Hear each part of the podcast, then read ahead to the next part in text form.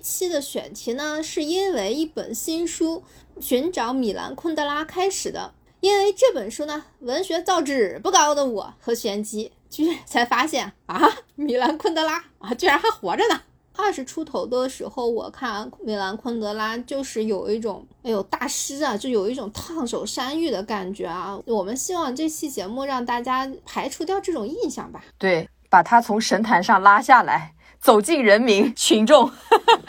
就他希望我们阅读他的书，是像在森林里漫步。就虽然有主道路，但也可以迷路在小径分叉之处。我们其实都会想要去反推这个究极问题，就是我为什么要活在这个世界上？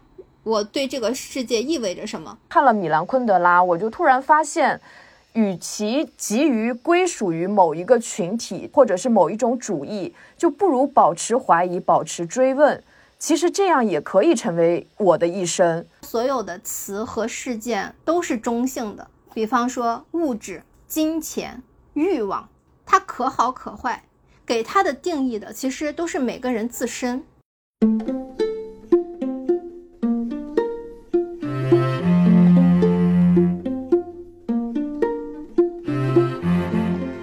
Hello，大家好，欢迎大家收听文艺复兴。是的，我们改名字了，呃，为什么呢？嗨。生活从来都是此一时彼一时，无法一概而论。我们希望节目更具备我们自己的一些特色吧，所以可能以后也还会有一些新的变动。嗯，可能逐渐的更加往我和玄机的我们的名字上面走，只是现在没有想到类似于康熙来了呀，某一些特别能代表我们的名字，文艺复兴也好，金瓶梅也好，幸福之路也好，都是我们两个做的节目，是我们两个的作品中的一个板块，所以暂定这个节目叫文艺复兴。也还是挺合适的，也当然感觉就理所当然的更加宽泛了，好像无论是说综艺啊，还是说电影啊，都更合理了一些，不太像摸鱼了哈。兴趣广泛，对对对，复兴呢，字面意义看，我们搞笑一点说，当然就像是搞文艺的两兜空嘛，很合理。但实际上呢，也是出于复兴读书这个典故。这个典故大概的意思就是说，过程虽然艰难，但是理想总会实现的。就好像现在的播客啊，虽然现在处于一个好像大家都苦哈哈的为爱发电的一个过程，但是我们对它有希望吧？这样的一个名字，嗯。但无论叫什么呢，我们的宗旨始终是：只要你下定决心，就过你想要的生活。无论有钱还是没钱，你可以继续看你的书，保持你的想法。只用对自己说“我是自由人”，你就会过得挺好。我们是播客界的破产姐妹，我是元英，我是玄机。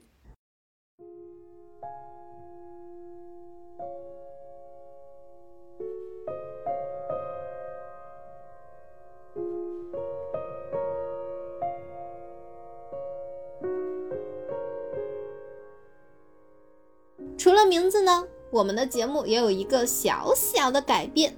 之前大家都说我们每期的 OST 很好听啊，确实是我们都精心挑选的，会跟我们当天说的内容相符合的音乐。主要是在大千世界中去找一些能用的版权音乐，也是有点不太容易。呃，也想在节目开始前就跟大家讲一讲为什么要选这首歌之类的吧。今天选的曲子是德彪西的《月光》，才不是因为这歌没有版权呢。大家看题目也知道，今天讲的是米兰昆德拉嘛。恭喜点名要听米兰的听众！哎呦，这个听众是不知道给我们整了多大的一个活儿啊！下回怕不是要听尼采、黑格尔什么的了吧？对，其实做米兰昆德拉刚开始的心理压力真的挺大的，也准备的时间也很长。嗯，所以你们看，我们上期更新是五月份，现在已经是六月份了。我不光是疫情啊，也包括准备啊什么的，就是呃，还反正挺复杂的。我自己在看书的过程中，也想给我在看书的这个感受配一个合适的音乐。那是一种什么样的感觉呢？它让我感觉非常宁静、轻飘飘的，有些朦胧，甚至有一些会心一笑的部分。是那种核心力量很稳的感觉。我我不知道是因为我长大了，读的书越来越多了，还是就是米兰昆德拉本身就是这样的感觉。我觉得小时候看起来是有一点负担的，不像现在可以去欣赏它，所以忽然就觉得月光很合适。哎，你看说的这个听起来就有一种不能承受的生命之轻的感觉呢，轻飘飘，核心又很稳。对对对对，很微妙。我不知道大家是怎么样的，反正二十出头的时候，我看米兰昆德拉就是有一种，哎呦大师啊，就有一种烫手山芋的感觉啊。我希我们希望这期节目让大家呃排除掉这种印象吧，是吧？对，把他从神坛上拉下来，走进人民群众，喜闻乐见。对，不要就是位高。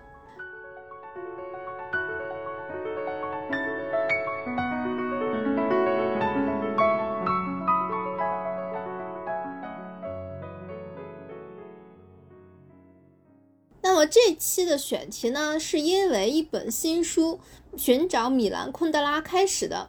因为这本书呢，文学造诣不高的我和玄机，居然才发现啊，米兰昆德拉啊，居然还活着呢。这种感觉不亚于发现奥特曼居然还在更新啊！是的，就说到这个，我还有一个更惭愧的，就是在我少不更事的年纪啊，我把米兰昆德拉和杰克凯鲁亚克当做是同一个人，然后我以为米兰他写的是在路上。听到这里，听众是不是准备关掉节目走人了？卡基玛，我们长大了。啊，对对，而且因为我记得以前看米兰昆德拉的时候，他那个封面是很旧很旧的封面，你就感觉它像一本八十年代、七十年代的书，很旧的，你不会想到这个作者居然还活着。对，对，你怎么会？这一个活人怎么会允许他的书的封面是那个样子的？真的惊呆了。我没有读《寻找米兰昆德拉》这本书啊，是因为与这本书同时发售的还有新版的《不能承受的生命之轻》、《慢》、《无知》啊、玩笑好几本，就是米兰昆德拉的全系列，包括《寻找米兰昆德拉》这本书，他们都是属于上海译文出版社的。不得不说，新的版本的封面装帧非常吸引人，不像之前看的那些版本，一看封面就觉得，哦，这是一个很严肃文学。它非常可爱，甚至马卡龙色，就像那种岩下山间的一口清泉，就让人很容易的放松下来去接受，就想看。是，加上我之前读它的时候是饱含文艺之梦的二十出头，已经十年过去了，不仅忘了个一干二净，我呢我自己也变成了半拉流氓。那么重读的话，也许体验会不同的。如果说当时我是将米兰昆德拉或者是各路我看不太懂的大家奉为神，未见真容就先毕恭毕敬的低下我的头颅了，那我可能确实需要一个人引领我去认识他。但是我现在已经有了自己的生活观、价值观怎样的，有自己的一些思路吧，我就不太想先知道他是怎么活在别人嘴里的、眼中啊之类的这些。我更想去亲自体验它，让我产生了怎样的感觉，在此之后再去看它在别人眼中是什么样子的。这本书我倒是找来读了，但确实发现，就是如果不是比较了解昆德拉的话，看这本书刚开始会觉得有点懵逼，就因为它还涉及到捷克的很多当时的一些历史背景什么的。其实看这本书比较好的顺序是先看昆德拉的作品，然后再去看这本书。其实作者也主要是梳理了昆德拉的人生轨迹。就由于咱米哥啊，就是一个很低调、很注重隐私的人。书里呢也没有找到他本人的采访之类的，其实更多是通过旁人的叙述和他就是众所周知的一些经历来拼凑出的关于他的痕迹，所以才叫寻找，而不是拜访。啊，对，这个感觉就有一点像一个粉头书籍 啊，是是是，私生饭了，大不敬。嗯。嗯，由于时间的关系呢，我主要是复读了《不能承受的生命之轻》和《玩笑》，这是两本截然相反的故事，但是它们的内核是一致的，呃，或者说是作者想要表达的内核嘛，当然都差不多。那么《不能承受的生命之轻》呢，看似讲述了几段奇奇怪怪的亲密关系。比方说，无法承受亲密关系的托马斯，居然轻易地接纳了来自乡间的小姑娘特蕾莎。他觉得特蕾莎就像某种神谕，像是那种装在篮子里的弃婴，顺着河流飘到他的身边。这不是唐僧吗？没想到啊！而特蕾莎呢，做梦都想离开她的母亲，因为她觉得她的母亲是一个没有修养、没有理想。是一个一手好牌打得稀烂的粗鄙不堪的女人，可是她没有想到，虽然她的肉体远离了母亲，浪漫的开始却是另外一种噩梦的开端。托马斯和特蕾莎是相爱的，可是由于彼此对于人生的态度和做法的全然不同，所以呢，托马斯他依旧沉醉于开放式关系。怎么说呢？有一种不愿意面对自己的某种东西的感觉。但是特蕾莎是一个知行合一的人，她要的是那种一 v 一的关系。即便她勉强说服自己接受托马斯的行为，却开始做各种各样的噩梦，而她的噩梦中呢，又全是她的母亲带给她的阴影。她不想变成母亲那样的人，却又不知不觉地变成了她。两个人整整相互折磨了七年，结果怎么着也没有分手，相爱相杀。对这个里面其实还平行的写了别的一些感情关系，就比如说女画家萨比娜，她一开始和托马斯是情人，后来呢，她去了日内瓦，遇到了有妇之夫弗兰茨，然后他们俩也成为了情人。但这个弗兰茨也很古怪啊，他不能在日内瓦和萨比娜私会，而必须飞去别的城市，因为他觉得他在日内瓦做这些事情的话，他无法面对自己的妻子。等到后来，他终于扛不住了，和妻子坦白了自己出轨，然后想和女画家双宿双飞的时候呢，哎，这萨比娜不乐意了，他卷铺盖消失了。因为吸引萨比娜的是背叛，而不是忠诚。当然，这个背叛更多的是一种叛离的意思，就不是说一定要去搞搞这种有的没的。所以，就是百依百顺的弗兰茨，在他眼里就瞬间变得毫无吸引力了。嗯，这就是我特别喜欢米兰昆德拉的一个地方，就是我在阅读的时候感觉非常非常丝滑，是因为我们平时看到这种桥段啊，肯定都会像汪某飞一样大喊：“为什么？为什么啊？这是为什么呀？”毕竟他看上去不合理啊，这有什么毛病啊？这什么恋爱脑啊？这这每个人都什么有什么精神创伤吗？奇奇怪怪的，对，就会气得胸口一阵闷气。但是米兰昆德拉的丝滑，其实在于通过他的描写，你可以理解并接受每个人的逻辑。这本书的名字叫做《不能承受的生命之轻》。嗯，你会通过他的描写发现，其实轻重是相对的，甚至对于每个人来说，同一件事的分量它都是不同的。比方说，此时此刻的我们，我们会觉得说想干嘛就干嘛的那种人身自由。决定了轻盈的人生，我们不愿意依赖于任何一个人，要把主动权掌握在我们自己手里。但是对于特蕾莎而言，我们现在追求的这份轻盈，反而是她无法承担的沉重的自我。米兰昆德拉只是和盘托出种种现象，他们在交织轨迹中的种种的心理活动，每个人的想法和行动，啊，无论是机灵的、缜密的、无力的。甚至是想不通的，他只是把它摊开给你看，给你梳理里面的逻辑。对，就昆德拉有他很独特的小说审美，就比如说他的小说里面几乎从来不仔细的去讲人物的外表，他也不会把人物的背景介绍的那么细致，让我们可以推断出他们的动机。比方说，我到现在我也不知道托马斯的成长环境，他小时候发生了什么。就整个小说里面好像都没有讲，然后甚至他其实也没有明确的心理描写，他不会写特蕾莎这个时候想就没有，他就这样。对，但我们好像又通过他的文字能感受到每一个人物的气质。对我是觉得他就是在表达这个人，他就是这样，他眼前的这个样子就是他的样子，就已经是完整的他了。你不要去想他现在是缺一块的，他需要补什么东西，你要接纳。现在的这个人，完整的这个人，他已经是完整的了。要会把那个原生家庭论者给逼疯，无法推理。但是他在小说的艺术里面，其实也是解释了他的方法。他就说，把握人物自我存在的密码是由几个关键字组成的。就比如说，对特蕾莎而言，就这个关键词分别是身体、灵魂、眩晕、软弱、田园牧歌、天堂。对托马斯来说呢，就两个字：轻和重。那每一个词在另一个人的存在密码里面是有不同意义的，是在行动中、处境中渐渐显现出来的。我就会想到，就我们大家对一些词现在看法也是不一样的。比如说，男人、女人、价值、有趣、自由、失败，通过对这些词的理解，也可以看出我们大家的不一样。对。准确说，我们现在流行的一个原生家庭理论嘛，就是我们会去追溯我们的原生家庭导致了我们什么。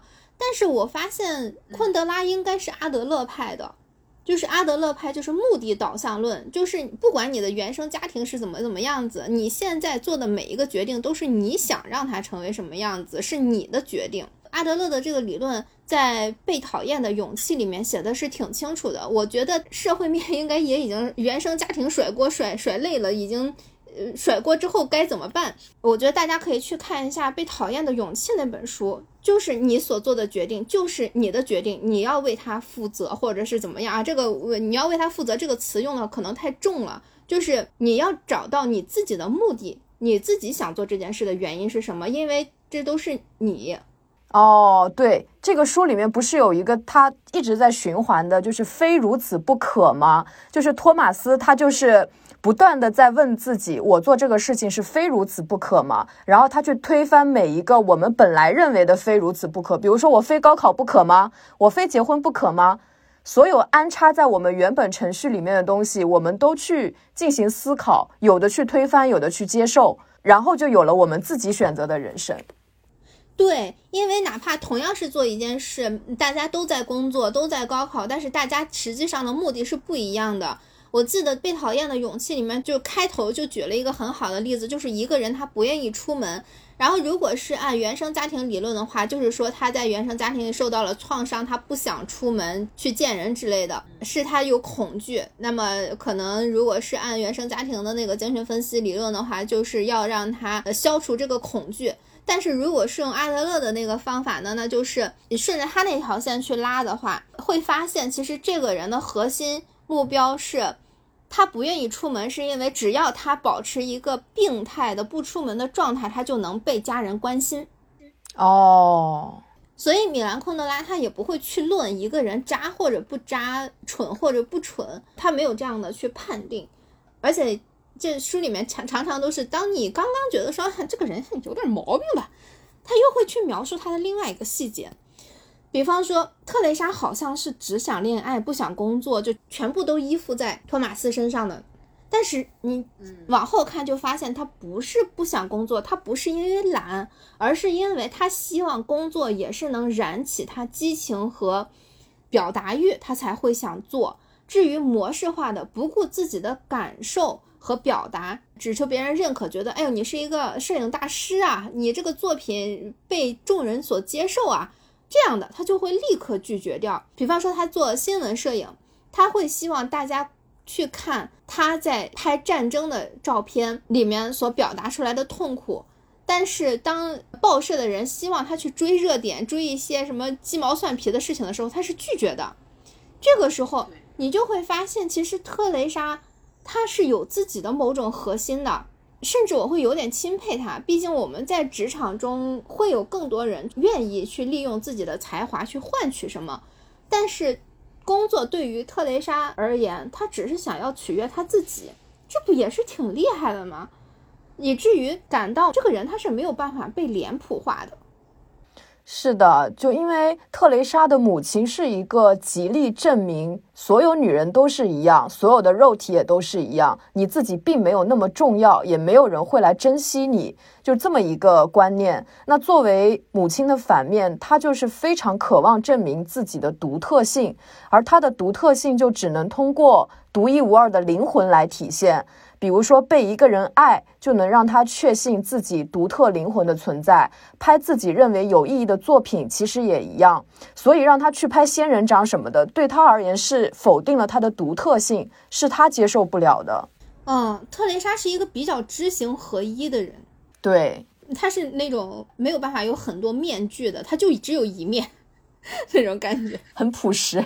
所以在阅读种种事件的过程中，你可能会觉得，哎呀，扼腕，觉得痛心，但你不会去批判什么，因为米兰昆德拉他始终有一种轻飘飘的幽默渗透在里面，呃，甚至有一些戏谑，有一些讽刺，但是这种讽刺的力道不是那种嘲讽，而是像一个调皮的老头冲你暗示般的眨了眨眼。那么你的反应比起上头，可能更多的就是点点头，嗯，了然于心。这种感觉其实有点像毛姆，但是毛姆可能刺更扎一点吧。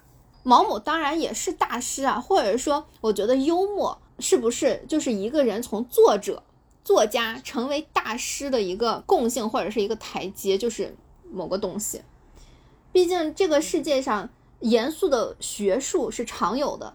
但是能够信手拈来的将严肃转换成幽默，让人会心一笑的，就是仿佛是一本本的心理写真集。他作为摄影师，既在表达又在旁观，他能在故事和角色中穿梭自如。我觉得是写作特别厉害的部分，也是我觉得这些大师写作特别厉害的点。真的，就昆德拉，他确实是非常喜欢幽默的。他甚至把自己的小说称为通俗笑剧，因为他觉得把极为严肃的问题和极为轻浮的形式结合在一起，从来都是他的雄心。所以，就是他的书中总会穿插很多历史人物的故事，也是充满了荒诞感。比如说，他在这个文中说，斯大林之子是因为粪便而死的。就具体的故事，大家可以去看这个《不能承受的生命之轻》。就我们平时都会信奉生的伟大，死的光荣。可是，在人生的最后关头，大家说，哎，你这个人是因为粪便而死的。别说是知名人物了，我觉得就是老百姓都会觉得难以承受。这里个人名誉的重和粪便的轻，就巧妙地结合在了一起。就产生了很荒谬的感觉，所以我看他的书就老联想到王小波，因为当初我喜欢他的原因也是看《黄金时代》里面男女主角就知青下乡，但是就被说他们俩搞破鞋，让他们写报告嘛。一开始呢，他们就简单的写了一个报告，然后上面人就不满意，就说你这个罪行交代的不够认真。然后后来那个女主角陈清扬，她就发现合着这些正经人是要拿他的报告。当小黄文看，但是呢又不方便明说，他就索性豁出去了。他大写特写，写的那叫一个生动，那叫一个详细，最后交了上去。所以我当时看到这一段的时候，我就觉得太幽默了，就是那种黑色 幽默的感觉。对对对，就这些大师真的都很黑色幽默。那我就开始好奇，他通过这些故事想要说什么呢？一个作者他总有自己想要表达的东西，是吧？于是我就又翻开了《玩笑》。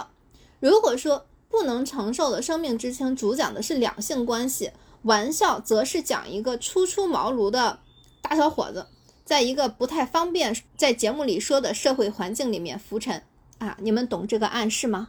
嗯，不太方便说的社会环境。嗯，故事大概是大学生路德维克是一个嘴贱小伙。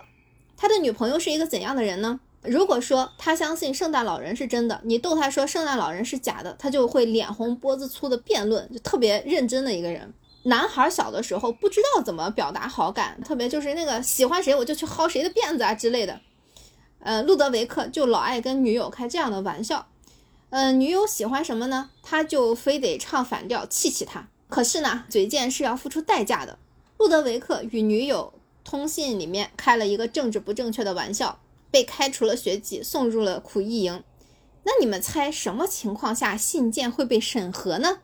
什么情况下会因为政治不正确被流放呢？啊，像不像我们被挖出了十年前发的微博，然后被打上了政治不正确的名号，然后要逼的退网啊？是吧？是吧？我最近听说那个朱自清的《背影》好像要说不能进小学语文的课本，因为里面有一个什么父亲跨过栏杆去追我，还是我去追父亲，然后说这违反交通法。哎，这怎么会是发生在中国的呢？那肯定是发生在五十年代的捷克嘛。那么，路德维克这朵祖国的花朵呢，从来没有想过自己会离开温室。他以为自己会像所有人那样毕业、就业，娶一个志同道合的老婆，安稳地度过公务员般的一生。结果一切都变了，他失去了身份，他不再是祖国的花朵，不再是大学生，没有一个能够接纳他的地方。他就像被扔掉的垃圾一样。他明明是个活人，但是他被整个社会抛弃了。他活了二十年，不得不面对一个课题：他到底是谁？当他被主流社会扔出来以后，他还是他吗？他在这个社会的位置到底是什么？他想来想去，哦，一切的悲剧大概都是他的大学同学泽马内克导致的。如果不是泽马内克非要主持天道，开除他的学籍，他就不会沦落到这样一个伤心的地方。于是他设计勾引泽马内克的老婆艾伦娜。既然你们是如此的正确，那我就给你们抹黑。结果呢？计划成功之后，他才发现，泽马内克和他老婆的关系啊，早就名存实亡。泽马内克早就想要找个由头抛弃妻子了，他的报复就成了一个毫无作用的玩笑。爱开玩笑的路德维克的人生，整个就像一场玩笑。对这本叫玩笑的书里，就感觉每个人的命运都被开了玩笑。就比如说像那个艾伦娜，就他一心以为路德维克是他的真爱，后来他发现自己不过是个棋子，那肯定就要自杀了嘛。然后他就吞下了他同行小伙的那个安乃近，应该是一个头痛药。后来却发现这个药呢，不过是一瓶倾泻药而已。因为呢，这小伙子特别要面子。觉得让别人知道自己窜稀啊就很不帅气，头痛听起来好像比较好一点，但这个就直接导致了准备为爱悲壮而死的艾伦娜最后在厕所里羞愤拉稀而告终。嗯，而且这个真爱也是非常玩笑式的。如果我们只是听故事介绍，可能会觉得说，哎，这俩故事风马牛不相及啊。但是透过这两个故事，米兰昆德拉已经表达了很清楚，他想表达的就是个人的存在，存在爱合理不合理？你政治正确上的你你人，我们常常都说你你一个大人了，你应该怎么怎么样？他不在乎这些的，不管你是什么样的人，你就是存在着的。米兰昆德拉的书中有千千万万种活法，你很难说这些活法好还是不好，对还是不对，你不能给他一个判定。我在读的时候。我真的感觉，哎呀，少上网吧！我觉得现在的信息茧房和那个对错啊、是非观，已经让人把路走窄了。我们好像真的，怎么就好像只有一条路一样？对。就昆德拉，他一直强调他自己是个小说家，而不是哲学家或者历史学家。就他也很不喜欢大家把他的书当做政治书、历史书或者哲学书去读。所有的这些时代背景也是为人物、为小说服务的一个幕布而已。而且他个人是希望小说有更多的可能性的，就里面是没有绝对的对和错、是非判断，也没有单一的视觉和阅读体验的。还有一个原因就是他父亲是个音乐家，所以他年轻的时候也是要走音乐路线，所以说他的那个音乐修养很深厚，这在很大程度上影响了他对小说的审美。他书里一般都是会有几个人物，然后他们有各自的路，但在冥冥之中又有交集，就是属于复调小说或者是道路小说。就这跟我们阅读小说的体验就很不一样。就比如说我们看侦探小说。侦探小说路线一般都会很明确，首先有人死了，然后都有哪些人有嫌疑，最后凶手怎么作案的？OK，破案了。我们看惯了这类像高速公路一样结构的小说以后，再看他的书就会觉得有点散，怎么感觉东一棒子西一榔头的？但这正是他的这个用意所在，就他希望我们阅读他的书是像在森林里漫步。就虽然有主道路，但也可以迷路在小径分叉之处，在那里去停留片刻，去好好享受，而不是一个劲的往前走。这就是为什么有的人会觉得他的书难读的原因之一，因为我们习惯了去抓中心思想，去总结这本书要告诉我们什么道理，但在看他这个书的时候，就是会有一种害怕这种迷路感，而感觉自己没法看明白这个书的那种错觉。啊，对他的书里面，其实每个人都是主角，因为每个人都以他的视角阐述了这一件事。就好像我们在用三百六十度站在各个角度去看一件事情，就很有意思。因为每一个人他看到的东西都不同，他描述的这个事情，他就变得非常非常丰满。就是希望你迷路在他的小说里面，然后你不要去想要说这昆德拉告诉我什么什么，就这样。甚至说他就是想让你用各种角度去看你迷路的这片森林。它的蘑菇是怎么长的？它的树是什么样子的？你只要去享受这片森林就好，你不要去想我要穿过这个森林走到什么目的地。对对，就是这种。他其实是比较反对，就是类似于高速公路那样的小说的，只有一个目的地。结果你却把它继承了在路上的作者，他要坐飞机来打你。你哥我错了，你爷我错了。那么我们就要聊一聊啊。既然他提出了一个个人存在主义的问题，那么我觉得我们在看他的书，除了欣赏之外，我们也可以延伸出自己的一些想法。比方说，我们也会开始去关心我是谁。那么每个人在关系中，在社会的位置，我们其实都会想要去反推这个究极问题：就是我为什么要活在这个世界上？我对这个世界意味着什么？所以才有人说，什么米兰昆德拉小说是有哲学倾向的，但不是讲哲学，而是讲哲学与人的具体关系。我觉得，也许啊，我们当代人其实在生活中已经非常注意这种存在主义的问题了，尤其是最近简直就是风靡的那个 MBTI 测试，或者说从小到大，我们呃，无论逢年过节，朋友圈刷屏的都是各种各样的小测试。你是个什么鹿啊？你是个什么蛇呀、鸡呀啥的？是吧？还有什么星盘呀、算命啊？我觉得应该每个人都尝试过。为什么呢？因为我们的世界太大了，选择太多了。不光是城市，我们还可以选择国家，似乎条条大路都通罗马。与此同时，我们又能看到各种各样的观点，听到各种各样的声音，甚至可以在不同的时期陪伴着我们。陪伴我们的时候呢，好像都是对的。但等你时过境迁，又好像什么都不太对，这个时候你可能又会觉得说，哎，我好像没有什么选择，那么我的核心到底是什么？我真的很想认识我自己，因为当我缺乏核心的时候，我就有太多不明白的东西了。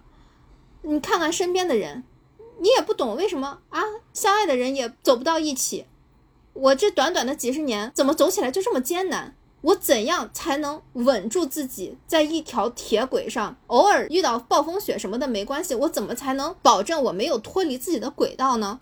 所以，我我们就很想要一个答案，想要知道自己是什么样的，适合什么样的工作，很想要一个精准的东西。对，但是反正啊，我感觉就是我看完昆德拉的几本书，我依然没有找到解决方案。我觉得他好像更多的是在提出问题。有现在有这些现象，然后你们来看，然后你们自己去想。就像他在那个《不朽》这本书里面，让我特别印象深刻的就是女主角阿涅斯和她的妹妹。然后那个阿涅斯，她是希望不断给人生做减法，就她讨厌所有彰显所谓自我的这种外表和外来的东西，她渴望用这种方法接近她的本质。但她的妹妹洛拉却完全相反，就是她拼命的给人生做加法。为了让自己更加容易被人了解，他就会贴上很多标签，比如说他喜欢暹罗猫，喜欢弹钢琴，喜欢戴墨镜。其实两者都是对自己存在的追寻。然后我就想到，其实我好像也一样，我曾经就非常焦虑于不知道自己要什么。然后开始的时候就会像洛拉一样，疯狂给自己找标签，比如搞文艺，比如喜欢摇滚乐，就总觉得抓住一些外在的东西，自己就会被看见了。但可是慢慢的，随着时间流逝，又像阿涅斯一样，就开始怀疑，因为这一切真的就代表我吗？如果某一天他们这些爱好产生了变化，那我还是我吗？就有时候我就会很羡慕那种生来他就他就在轨道上，知道自己要什么，很笃定的人，他们怎么就那么轻而易举的找到了自己坚信的东西？但我却一直在徘徊和探索。可是因为看了米兰昆德拉，我就突然发现。与其急于归属于某一个群体或者是某一种主义，就不如保持怀疑，保持追问。其实这样也可以成为我的一生。我们不一定非要找到一个位置，就不如让这个子弹它再飞一会儿。哎，对，这其实也是我挺大的一个问题。就比方说，我们有的时候要写一些自我介绍，但我就是头疼。我觉得我的自我介绍是什么呢？你你好像经历了很多东西，你好像有很多标签，但是这些标签贴在谁身上好像都行。那么最终我的介绍就是我是元英，就这仅此而已。我很难。一句话，或者是几个词，或者是一段话来表达我是谁，让大家就是轻而易举的就抓到我是个什么人，真的挺难的。就好像昨天老板让我去说我的节目到底是在干什么，呃，我的呃用户画像是什么，我觉得对我来说太困难了。我就跟老赵说：“你听节目，你你总结一下好吧，我自己总结不来。”是。真的，我们俩都是不会做自我介绍的人。对，就是也有可能是这些东西被我们内化的太厉害、太习以为常了，自己就看不见。又或者说是我有的时候也感觉到自己其实是在贴标签和甩标签这个过程中反复横跳的，我好像没有办法去定义。对，你看，像米兰昆德拉，他给自己的这个介绍就是小说家，出生于捷克斯洛伐克布尔诺。自一九七五年起在法国定居，没了。他没说自己得过什么奖，然后怎么怎么怎么样，完全没有。对，而且有的时候，比方说之前其他的同事问我说：“哎，那你们的听众都是大学生吗？都是理科生吗？都是什么年纪、什么样貌的？”我我说我跟他们说，我我太难总结我们听众的样子了，他们。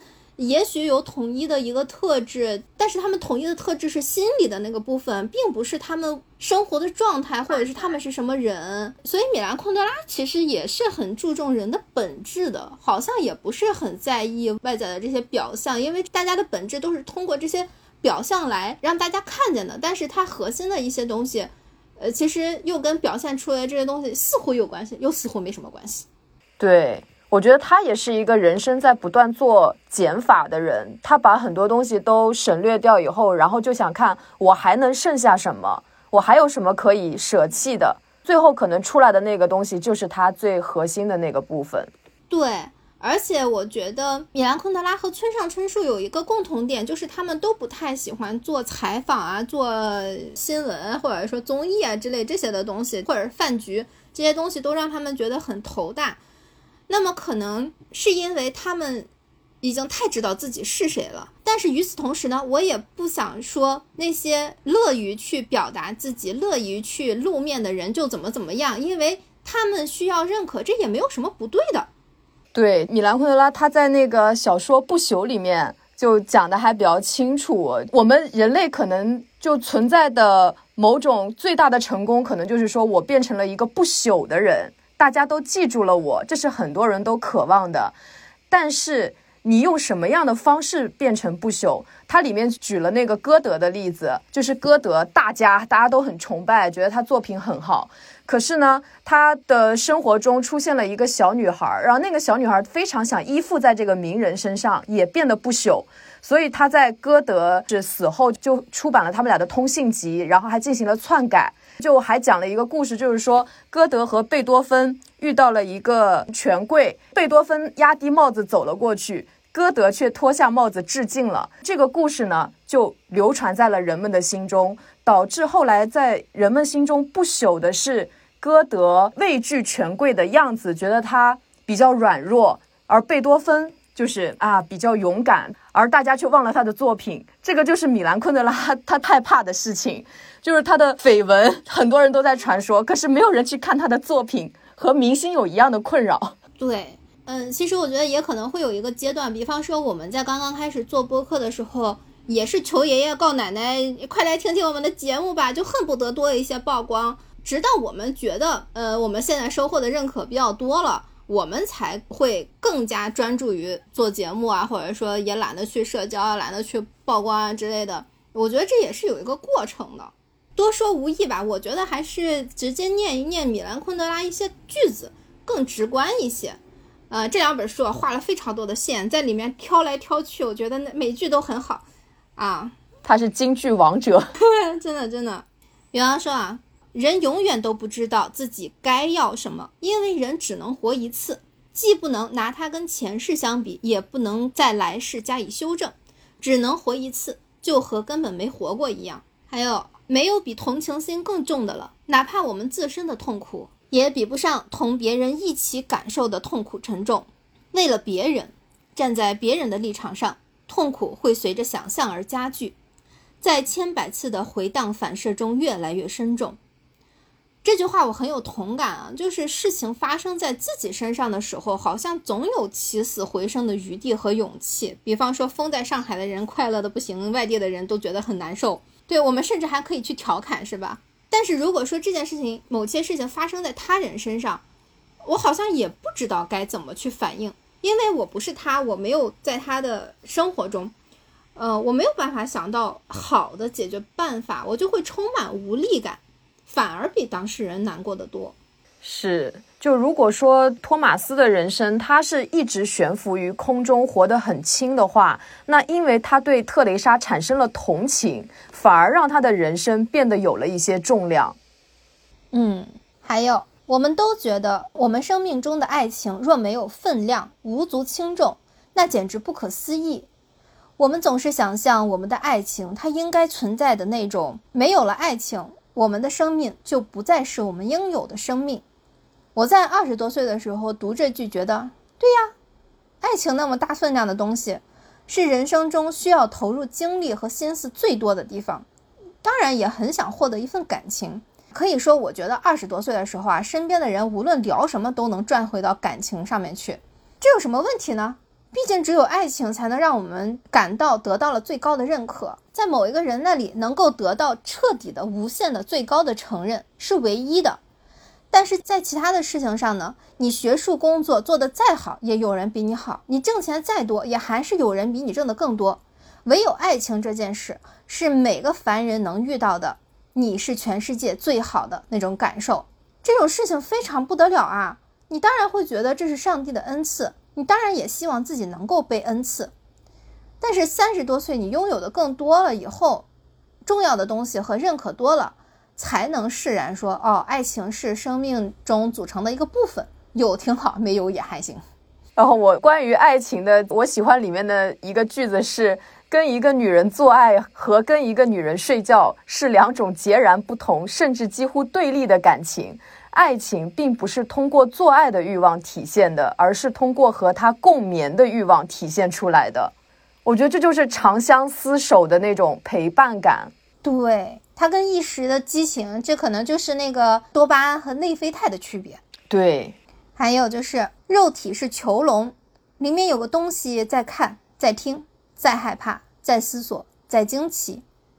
这东西在肉体消失之后还在，还残存。它就是灵魂，嗯，我觉得艺术和文学就是灵魂的载体。嗯，我保持怀疑，我没有找到答案。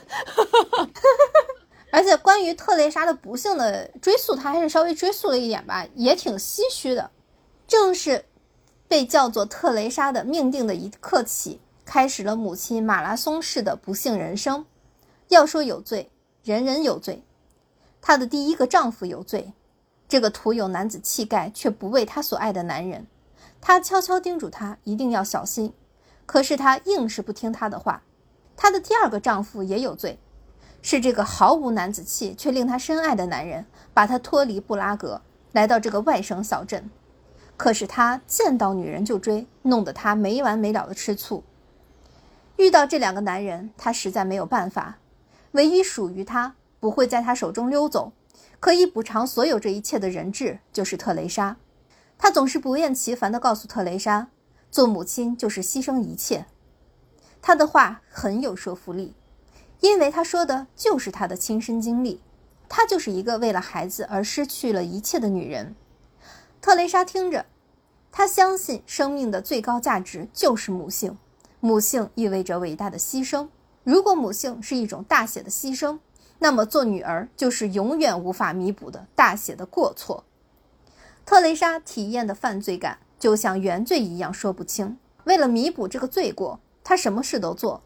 母亲让她辍学，十五岁就开始端盘子，挣来的一切都上交给母亲。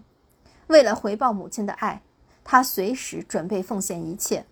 母亲要为自己伸张正义，他要罪犯受到惩罚。他坚持要女儿和他都活在一个没有羞耻的世界里，在这个世界里，青春和美貌了无意义。世界不过是一个巨大的肉体集中营，一具具肉体彼此相像，而灵魂是根本看不见的。他描写最后那个集中营的时候，当时也还挺打动我的。然后我来说句我喜欢的，就是因为真正严肃的问题是孩子能提出来的问题。只有最天真的问题，才真正是严肃的问题。这些问题都是没有答案的。没有答案的问题是一道令你无路可走的障碍。换言之，正是这些没有答案的问题，标志着人类可能性的局限，画出我们存在的疆界。就这个是当特蕾莎思考她和她身体关系时产生的一段阐述，就也还挺妙的。对。因为我们有很多没有答案的问题，比方说为什么疫情还不结束，它没有答案，你也没有办法。还有一句关于舒适圈不舒适的，很简短的一句，但是把这个现象写的真的是拍案叫绝。令特蕾莎害怕的是底层，她曾从那儿逃出来，却又神秘的诱惑着她，她忍不住想要回到母亲的身边去。她越是感到虚弱。这种渴望就越强烈。人一旦迷醉于自身的软弱，便会一味软弱下去，会在众人的目光下倒在街头，倒在地上，倒在比地面更低的地方。你说这是不是我们现在俗称的摆烂和破罐的破摔？只是米哥比较有文化。嗯，或者说前阵子大家不是在朋友圈都刷说什么中文在倒退嘛？但其实我觉得，只是大家描述的方法不一样。如果一个精简的词语“摆烂”就可以把上面的一长串总结下来，让大家一下就能心领神会的话，其实我觉得也还好。你不能说它是进步还是退步，是吧？嗯，摆烂，反正在传播的这个角度来讲，它可能更容易被大家传播出去。但是米哥的那种描写的感觉就更细，你就更能体会到那种画面感。还有一句句子，摘抄爱好者都听过的一句话。这句话其实可以概括这本书，也可以概括我们生活中的很多事儿。表面是清晰明了的谎言，背后却是晦涩难懂的真相。是啊，世界上哪有那么多匪夷所思的选择？其实都有各自说不清道不明的理由。有时候很多事情我们其实是说不清为什么的，但是真相会让行动很真实的指引我们去做。嗯，关于这句话的理解，我是就是类似于。我们要做痛苦的苏格拉底，还是做快乐的猪？因为快乐的猪就可以活在清晰明了的表面的谎言之中，但痛苦的苏格拉底可能就要试图去揭示这个表面背后的真相。哎，说到这，我觉得他自己就有给自己解读这句话，是我后面的一个摘抄，就是跟幻觉有关系，就是幻想的价值是什么呢？我不知道为什么要抛弃这种想象。没有他，我觉得自己孤苦伶仃的。弗拉斯塔责备我老是有幻觉，我似乎不是按照事物本身的面目来看事物。其实不然，他们该是什么样子，我看得很清楚。但是除了可见的部分，我还看到了其他的方面。幻觉的存在是有其作用的，正是幻觉才使我们把家当成归宿。嗯，自己骗自己。呃，再分享一个很打动我的，跟我们的生活好像有关，又好像没什么关系。别人侵占了你的国家，你不愿去做斗争。他想对他们说，在一切入侵占领下，掩盖着一种更为本质、更为普遍的恶。这种恶的表现，便是结队游行的人们挥舞手臂，异口同声地呼喊着相同的口号。这句话不知道怎么让我想到了网络暴力。嗯，有点那意思。我想到的是《乌合之众》这本书。嗯，还有一个关于写作的，作者想要让读者相信他笔下的人物确实存在，无疑是愚蠢的。这些人物并非脱胎于母体，而是源于一些让人浮想联翩的句子或者某个关键情景。这个写法我之前在上写作课的时候有学到过，就是记录各种各样的灵感。然后把这些灵感展开想象，逐渐丰满。你累积的灵感越多，写的东西越是信手拈来，是算是一种很好的写作手法。对我之前看过那个加缪的三本，他的那个加缪手记里面就是啥奇奇怪怪的都有，但是都是他后面那个小说的影子。这个手法好。然后这个书里面，其实我最喜欢的还是第六部，就是《伟大的进军》，因为里面是昆德拉对于媚俗的详细的探讨。其实很多讲这本书的人都会提到这个词，然后里面关于媚俗的金句也非常多。就比如说什么，当心灵在说话，理智出来高声反对，这是不恰当的。在媚俗的王国，实施的是对心灵的专制。媚俗到底是什么呢？在我理解，就是媚俗是对单一审美体系的歌颂。是给各种事情上价值、上意义，是道德绑架，是政治正确，是自我感动，是爹味说教，是故作矫情。就举个例子，比如说我们最近都在锻炼，是吧？我喜欢做运动，这是我的天性，这当然不是媚俗。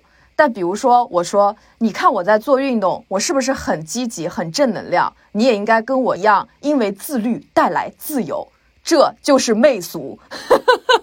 嗯，对。但是如果我看你运动，然后这个事情让我觉得哎很有趣，不是因为我觉得自律能带给我什么就好一些。对对对，你就是单纯，这也是你的天性，你自然而然的一个喜欢嘛，就是给他上到一种价值体系里面去，这个就很媚俗。然后我最近在看那个《黑袍纠察队》，它就是一个特别反美国英雄主义的剧，就里面那些超能力的英雄，就吃喝嫖赌样样精通，然后还想通过自己的能力来掌控美国的那个军事。我觉得就是一部很反媚俗的片子，因为媚俗其实是自然的反义词，它是一种刻意为之，是演戏给别人看。是虚弱的人为了证明自己的存在而给自己和别人套上的枷锁。嗯，是呢，确实，如果很多东西它不是发自你自然而然的，而是为了显得自己是个什么的话，这就是媚俗。对。以上是我在不能承受的生命之轻里面的部分摘抄。那么，我个人更喜欢玩笑吧，因为如果说前者是在关系中反弹回自我，那么玩笑它更多的其实涉及到的是个人的自我观察，哪怕是欺骗式的，啊，和从社会关系中反弹回的自我。比方说，年轻人如果装腔作势，不能算他们的错，他们还没有定型，但生活。把他们置于一个定型的世界之中，在这个世界里，人们要求他们像成熟的人一样行事，于是他们迫不及待地采用那些流行的方式和样子。这些东西容易对他们的胃口，使他们喜欢。他们在角色扮演，就书里和这个相关的好几段我都特别喜欢。后面就他还写到说，青年时代是可怕的，它是一个舞台，一些小孩子足蹬厚底靴。身穿各式各样的服装跑来跑去，照搬着许多他们似懂非懂，也是从别人那儿学来的套路。但他们对这些十分热衷。历史也是可怕的，他经常给幼稚提供演习的场地。嗯，不能多说。嗯，还有一个就是描写漂泊在异乡不愿回家的人的心理。这么多年里。任什么也没有使我动心回归出生之地。我对自己说，他已经与我各不相干，而且这与我也在情理之中。十五年来，我一直在外，在此地仅有几个熟人而已。换句话说，就是几个老同学，是我宁愿避而不见的。我的母亲被埋在外人家的墓地里，不由我照管。然而我自欺欺人，所谓的不相干，其实是恨。恨的理由我也难以说清，因为在这座城市里，也和在其他任何地方一样，曾经给我既有好的又有坏的遭遇。但不管怎么说，反正我就是对他心存怨怼。现在到了这里，我又醒悟到，那个促使我回家的使命，其实本可在布拉格完成，但正好有个机会可以在家乡进行。突如其来的强吸引力使我忍不住了。因为这项使命是一件要厚着脸皮才能完成的俗事，因此回家也就免了人家的怀疑。我对往昔竟还心存温爱。嗯，这是很多流亡者的同感的一些想法吧。对，还有再没有比同病相怜，哪怕有时只是误以为同病，更能使人与人互相接近的了。这种平和的投缘气氛，可以消除一切恐惧和警惕心理。无论高雅还是粗俗，人人都会理解这种投缘，因为这种气氛最容易使人互相接近。然而十分难得。实际上，必须摆脱那种思维定式，包括一些有意做给人看的手势和动作，完全朴朴实实才行。就是那种俺也一样，这么什么鬼呀？俺也一样，俺也一样。还有一个受过背叛的人的思考逻辑，嗯，很能引起我的共鸣。甚至说，我之前其实没有那么明确的知道，但是看到这段话之后，我忽然就知道，对，没错，我其实也是这样的思路。就是路德维克他不是被投票开除的吗？他遇到新的人的时候，无论是男女朋友还是情人，他总是幻想，如果放到那个时期的投票大厅，他们会不会举起手来？没有一个人能够通得过这样的考验，人人都会举起手来。有的人是出于信念，有的是出于害怕，有人慌不迭，有人无可奈何。所以你得承认，跟那些随时随地准备把你送去发配或者送到死神那里的家伙一起生活是很难的，把他们引为知己密友是很难的，爱他们也是很难的。这是一朝被蛇咬，十年怕井绳呐！不要考验人性，人性经不起考验。对，还有一个自我开脱是艾伦娜的，也很有意思。因为艾伦娜她的爱好是出轨嘛，但她的工作其实类似于妇联或者是居委会，就是劝人家不要离婚的那种。他的内心的开脱是这样的：他们说我表面上做给人看的时候，简直装得像个圣女，骨子里却是个婊子。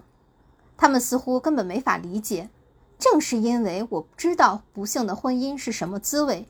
出于这样一个再简单不过的原因，我才对别人严格要求，并不是我恨这些人，而是出于爱护他们，出于对爱情的维护，出于对他们家庭和子女的爱护，因为我愿意帮他们一把，所以我为他们担惊受怕。天哪，可别让复联的人读这本书。怎么这样？复仇者联盟的人不能看是吗？那可以。对爱情的清醒也是有的，就是。因为这个呃玩笑里面虽然它有涉及到关系，但是它的关系里面可以说是跟爱情没有关系，爱情的幻影。对，所以路德维克他自己心里也知道，说到底，我在这女人身上所爱的，并不是她为自己的那部分，而是她对我的那部分。她对我意味着什么？嗯，这是很多爱情里的样子，大家就是自恋人儿，老自恋人了，哎，也没毛病。也不自恋的话，呃，大家总会找一个跟自己呃有点什么关系的人嘛，嗯，对。还有不被接纳的真实，张张面孔都是真的。我不是那种伪君子，只有一副真面目，其余全是假的。我之所以有多副面孔，是因为当时我年轻，自己也不知道自己是什么样的人，也不知道该成为一个什么样的人。各副面孔难以互相协调，也使我害怕。无论要以哪张面孔出现，我都不会得心应手。而在面具背后，我优柔寡断，十分茫然。确实，我们就总爱说自己是个怎么样的人，但那个也许是特定时间、特定事件的一个折射。然后遇到别的事情了，可能我们又变成了完全不一样的人，还是挺多变的。对，就哪怕是同一件事，你面对的人不同，你们的关系的程度不同，那肯定表现出来的也不一样嘛。对我个人是很喜欢那个路德维克最后被一个大玩笑然后搞得顿悟了的 描写，就是他说什么，呃，我明白我们所歌咏的一切不过是一种缅怀，一个丰碑，是不复存在之物残留的形象。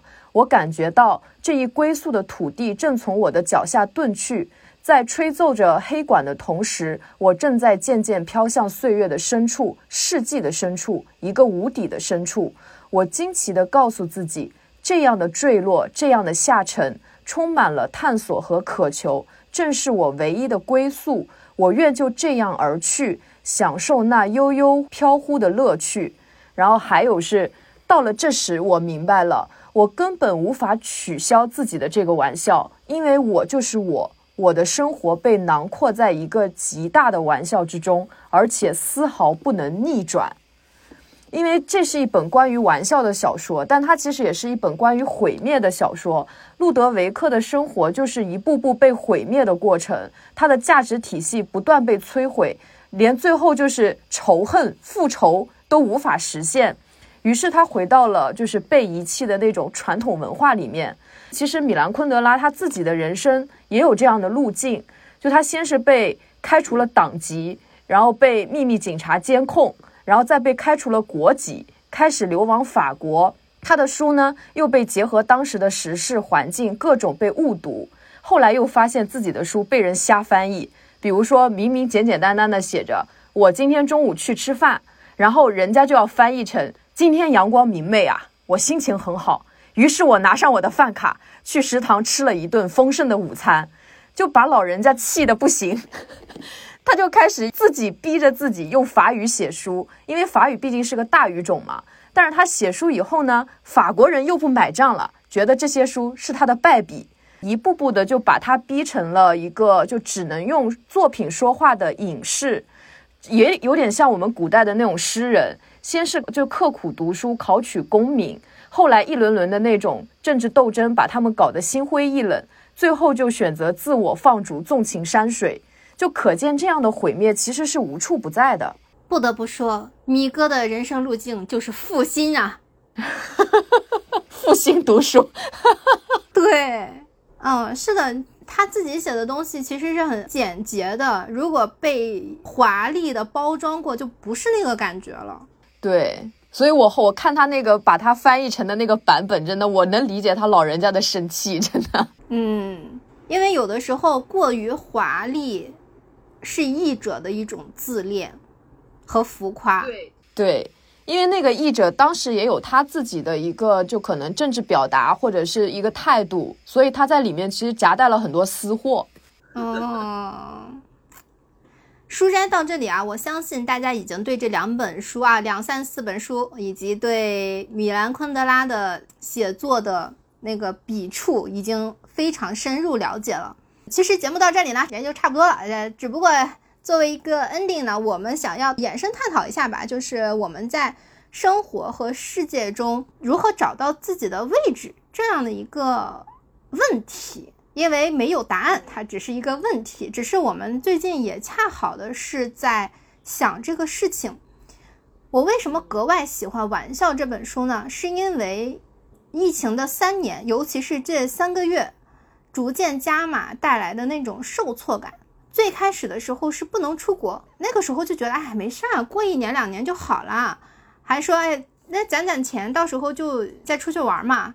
然后现在眼瞅着不仅几年签证过期了，连护照本都过期了。然后最近呢又不仅家门出不去，差点连饭都吃不上。说实话，就是经历了很大的沮丧感，就像。那个米兰昆德拉写的说，就是我的生活就像是一场玩笑，你的生活中就是被囊括在一个极大的玩笑之中。你不仅会质疑明天会不会更好，你也会开始怀疑努力的意义。眼前的世界真的是自己想要的样子吗？它真的会符合自己的预判去走吗？你真的会纠结这些东西？呃，所以呢，其实我没有办法。给一个答案，是因为我在这个呃问题的进行中，因为我正处在社会性创伤的障碍中，我我没法有一个结论，我没法回头去看这段时间或者是这段现在在走的路，它的意义是什么，我没有办法给他一个结论。但是我前两天在家的时候看那个《瞬息全宇宙》，有一句台词让我多少有一点重新坚定一下，就是那个台词是。你觉得我很软弱是吗？我总是看到事情好的一面，那不是因为我天真，而是必要和需要，这也是我的生存之道。呃，我理解到你不是一个服输的人，我又何尝不是？只是我们选择处理的方式不一样。这么想想，其实真的，无论是。抱怨也好，还是哎那句简单话叫怎么说来着？就是开心是一天，不开心也是一天。你萎靡的瘫在那里也是这么过了，其实不改变什么，唯一改变的就是你自己这一天好受不好受。嗯，所以就还是想，哎，是不是真的往好处想一点儿，或者说还是尽量去发掘一些你能掌控的东西，会好过一些。比方说，我现在不是开始健身吗？别的你掌控不了，你的身体你总是能掌控的吧？然后你就看你的身体的体态一天天变好，你的肥肉一天天减少。它就能带给你一些快乐，而且这是你自己可以掌握的。吃多少，你动多少，这都是自己说了算的嘛。你起码就会少很多自苦。后来我还看了一个公众号，那个公众号是讲的，就是道经还是佛经啊？谁知道？已经想不起来了。就是他说到那个相由心生，我们之前都是觉得相由心生指的是脸，是说长相是心灵的展现。然后那个公众号大概说的就是说，相其实是指。你看见的东西，它的像，它产生的像，不同的人看到了之后，心理感受不同。比方说，一个毛毛虫，一个人他会害怕，一个人他会觉得很可爱。他的意思就是说，所有的词和事件都是中性的。比方说，物质、金钱、欲望，它可好可坏，给它的定义的其实都是每个人自身。嗯。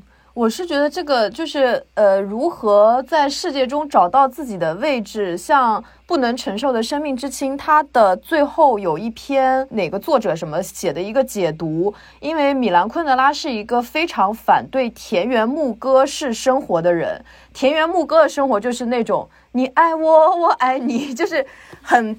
大团圆，大和谐，大家一跳圆舞曲，然后整个那个节奏就是在伟大的进军的一个状态，所有人都非常亢奋，有统一的价值观，也是和路德维克会开玩笑的那个反面的那个生那个状态是一样的嘛。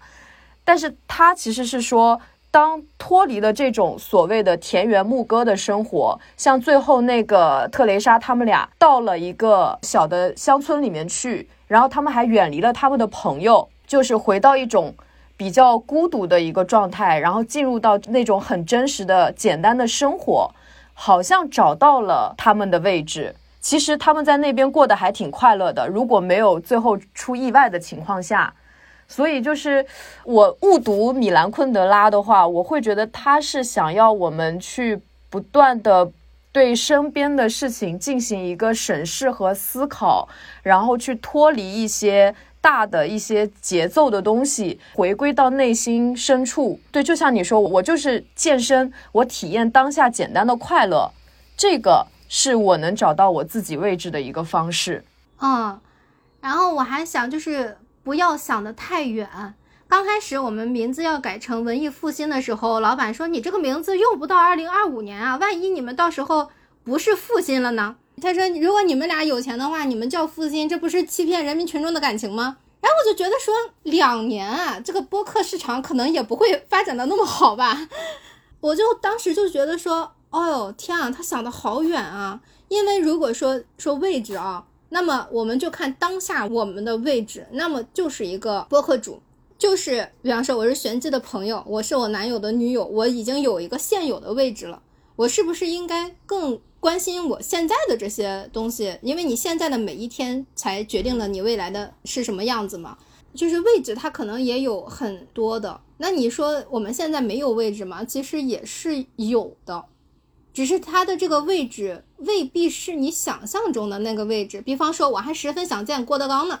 但是如果我整天想着我要见郭德纲，为了这个位置去奋斗的话，那这个中间的这个沟，它其实是很深的，你你反而会不安，反而会焦虑，对吧？对对，他是反对永远在往前，然后去畅想一个美好的蓝图和未来，然后为了一个很虚幻的东西，大家都在那儿努力，但其实你也不知道，还不如就是退回来，退到一个比如说被人遗弃的地方，退到自己现在的一个位置，简简单单的去生活，就其实也还挺好的。对自己有什么，自己能够到什么，自己就这样去看自己能把控什么。就好像我们昨天那个《金瓶梅》的更新，就像潘金莲她去够了过高的西门庆，反而使她心理扭曲了一样。真的，我还想那个很难免的媚俗一下，因为最近看昆德拉，真的我感觉我好像是学到了什么。就那就是我觉得总结下来就是我觉得第一是要保持记得，就是因为生活中的一切都是稍纵即逝的，然后时间的车轮肯定就滚滚向前嘛，一不小心就会全被遗忘。那曾经发生过的一些荒谬、一些不公正，可能也会轻易的被时间抹去，然后最后就消失不见了。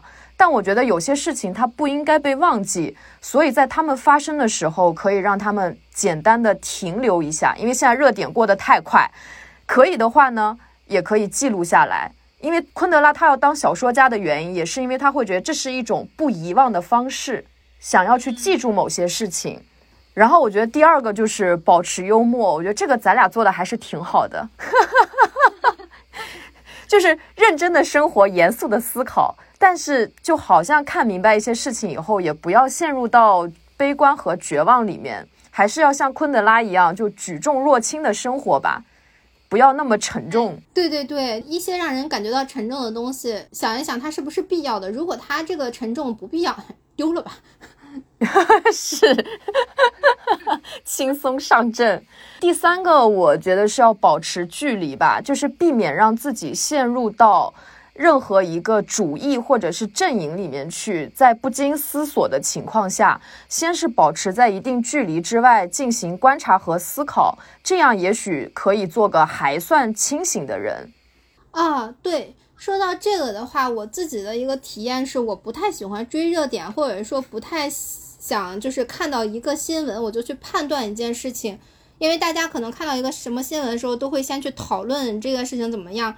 我确实也是不太喜欢在我不知道事情的全貌的时候去给他一个判断或者去讨论它，因为哪怕你这个新闻它全部都出现了，你作为一个看信息，其实二手信息的人，其实也很难说自己的那个判断是真的还是假的，或者怎么样。这对，但是会让自己很苦恼。你知道有一个特别糗的事情，是我们昨天。北京不是有疫情吗？有就突然朋友圈就疯传一张图片，就说九号开始要暂停什么酒吧什么什么，要暂停堂食这样一张图片，我们办公室全都炸了，就说啊怎么了又要不能吃饭了什么什么的。当时刚开始我还有点担心，然后我就上微博去搜，我就看那个实时的信息，后来发现那张图的全貌是五月九号暂停堂食，昨天已经是六月九号了。但是他的截图里面就没有月份，所以所有人好像就都被骗了啊！对对对，这个在上海也有，上海有一个就是大概是迪士尼开门的这么一个信息，好像是五月二十一号迪士尼开门，大家都很激动啊，结果是二零二零年的小新闻。这种人到底在干嘛？这种人真的太坏了。对对对，就好像我觉得这是他们玩弄人心，这对发这个图的人。来说，就是他是始作俑者，他是乐于看到大家在他手掌把玩的那种感觉。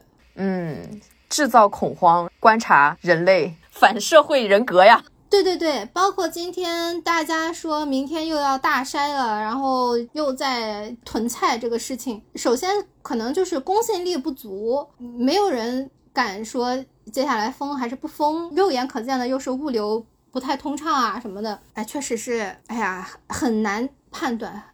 你说要慎吧，也没有让你慎一慎的时间，有的时候真的是比较两难。